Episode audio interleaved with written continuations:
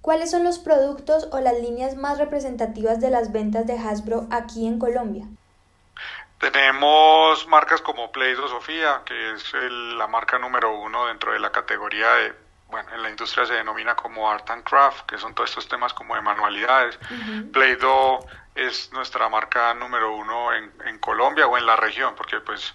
eh, ahora Alejandro yo, mi responsabilidad es no es solamente Colombia, sino que es Chile, Perú y Argentina también, un clúster andino que nosotros tenemos. Entonces, Play-Doh es por, por excelencia pues la marca más importante que tenemos en, la región, eh, es, es el líder de, del, top of mind, es la marca como por preferencia en términos de calidad, de amplitud, de innovación, de darle pues como la creatividad y la libertad a los niños y niñas para que creen de manera constante con los productos de Play-Doh. Nerf es el producto, la marca líder en categoría de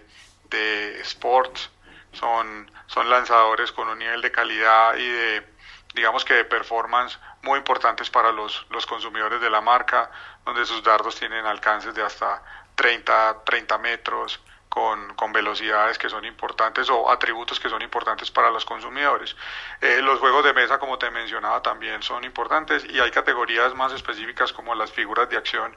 eh, nosotros tenemos, digamos, que el partnership con, Disney, de Walt Disney Company, y tenemos productos o marcas como Marvel, eh, en donde somos también líderes dentro de la categoría de figuras de acción. Entonces, el portafolio es bien amplio, es bien completo y con, con em, digamos que participaciones muy, muy sólidas en categorías que son importantes para la industria digamos que eh, ya me adelantó al, al, inicio que Navidad es una fecha, digamos que esperada para la industria. ¿Qué metas tienen en ese sentido y de pronto van a llegar con nuevos lanzamientos, iniciativas? Evidentemente, Sofía, por ser la, por la época más importante de la, de la categoría, pues es donde vienen nuestros mayores eh, lanzamientos, eh, donde más viene cargada la, la compañía y sus marcas con el mayor nivel de innovación. Eh, tenemos pensado un crecimiento versus el año pasado importante de, crecer significativamente en tasas de doble dígito altas eh, nuestro, nuestra rotación en el mercado eh, y en la temporalidad empiezan a jugar marcas que en, la, en el resto del año no son tan representativas o no son tan no tienen tanto volumen de negocio. Marcas como Baby Alive eh, que son muñecas dentro del portafolio de muñecas que tienen accesorios, sonidos, eh, y este año venimos con una, eh, un lanzamiento bien interesante como es una muñeca que crece de verdad, dependiendo de la manera en que la, la niña pues juegue con, con la marca y como, con el producto y, y la forma en la que interactúe. Tenemos categorías o marcas como Furreal Friend, donde las mascotas son muy importantes y, y ahí se hacen lanzamientos muy, muy, eh, muy significativos eh, dentro de la industria. Eh, tenemos Nerf, como te mencionaba, con un lanzamiento de la línea más importante que es Nerf Elite 2.0, con propiedades como Fortnite, que son muy importantes.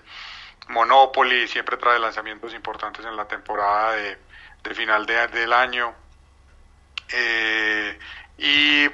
My Little Pony es una propiedad muy importante para Hasbro. En septiembre se estrena una nueva película de My Little Pony eh, bajo la plataforma de Netflix. Por lo tanto, se renueva por completo la línea y ese lanzamiento lo vamos a tener también para, para la última parte del año. O sea que viene, viene muy cargado el 2021 con novedades y con lanzamientos para las propiedades y marcas de Hasbro. Perfecto. Y más o menos, eh, si se hace un conteo, ¿cuántos lanzamientos se podrían ver?